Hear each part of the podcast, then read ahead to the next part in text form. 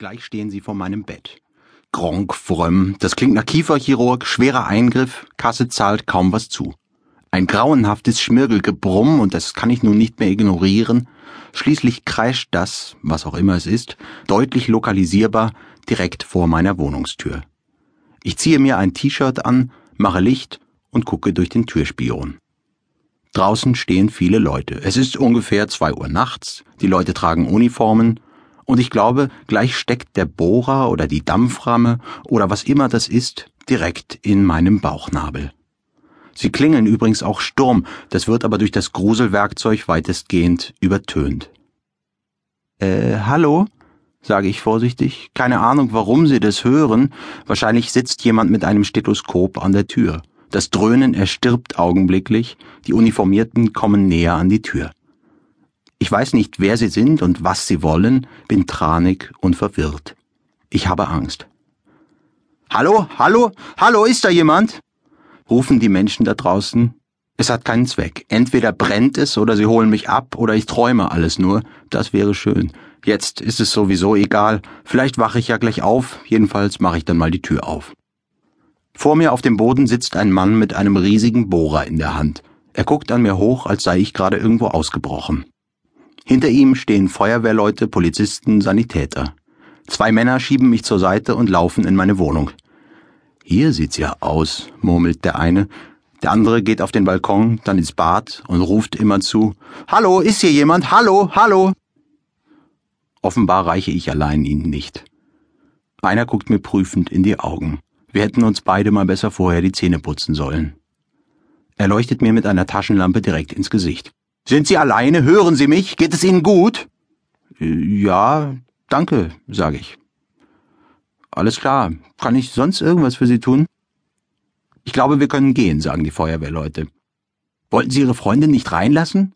fragt der Taschenlampenmann. Doch, doch, sage ich, und da sehe ich Isabel, die im Arm einer Frau wimmert. Die Frau kenne ich nicht. Das ist die Polizeipsychologin, hätte ja sonst was sein können, erklärt der Mann. Und Sie sind wirklich okay? Wir haben hier Rabatz gemacht, das hätte Taubstumme geweckt. Und Sie haben uns nicht gehört, ja? Ich habe geschlafen. Dann haben Sie aber einen gesegneten Schlaf. Ja, vielleicht. Ich dachte, ich träume.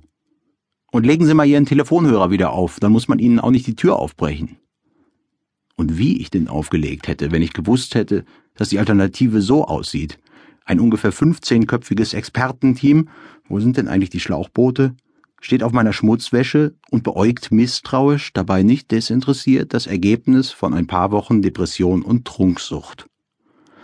Oh, ja, ja, genau. Und sagen Sie, das Schloss, das ist jetzt, äh, ja, ja, das Schloss ist hin, das ist klar. Da müssen Sie ein ganz neues montieren. Das ging nun nicht anders, ne? Naja, denn mal gute Nacht, ne? Der Trupp verabschiedet sich, bleibt noch Isabel. Sie lacht hysterisch. Sorgen hätte sie sich gemacht. Wir waren doch verabredet und dann war unten die Tür auf und dein Telefon war dauerbesetzt. Da dachte ich, es ist was passiert, ein Überfall oder so. Ich hab doch so laut geklopft. Hatte sie auch. Und tatsächlich waren wir auch verabredet gewesen. Aber ich hatte es mir einfach plötzlich anders überlegt, war zwar schon rausgeputzt und in froher Erwartung eines schönen Ablenkungsmanövers mit dieser durchaus passablen Frau, doch dann wollte ich niemanden mehr sehen, keinen Quatsch mehr hören und reden müssen. Einfach allein sein und vielleicht irgendwann schlafen. Ich hatte den Telefonhörer daneben gelegt und mir ein Kissen über den Kopf gestülpt gegen all die Hallo, du bist doch zu Hause Geräusche.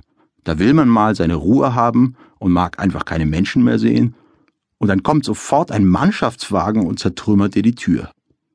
Ich bin jetzt hellwach, sage Isabel aber, dass ich sehr müde sei und schicke sie nach Hause. Nee, nee, ich bin dir nicht böse, war ja lieb gemeint. Morgen früh will sie dann mit jemandem vom Schlüsseldienst wiederkommen und Brötchen mitbringen. Ja, ja. Der Typ hatte recht. Hier sieht's vielleicht aus.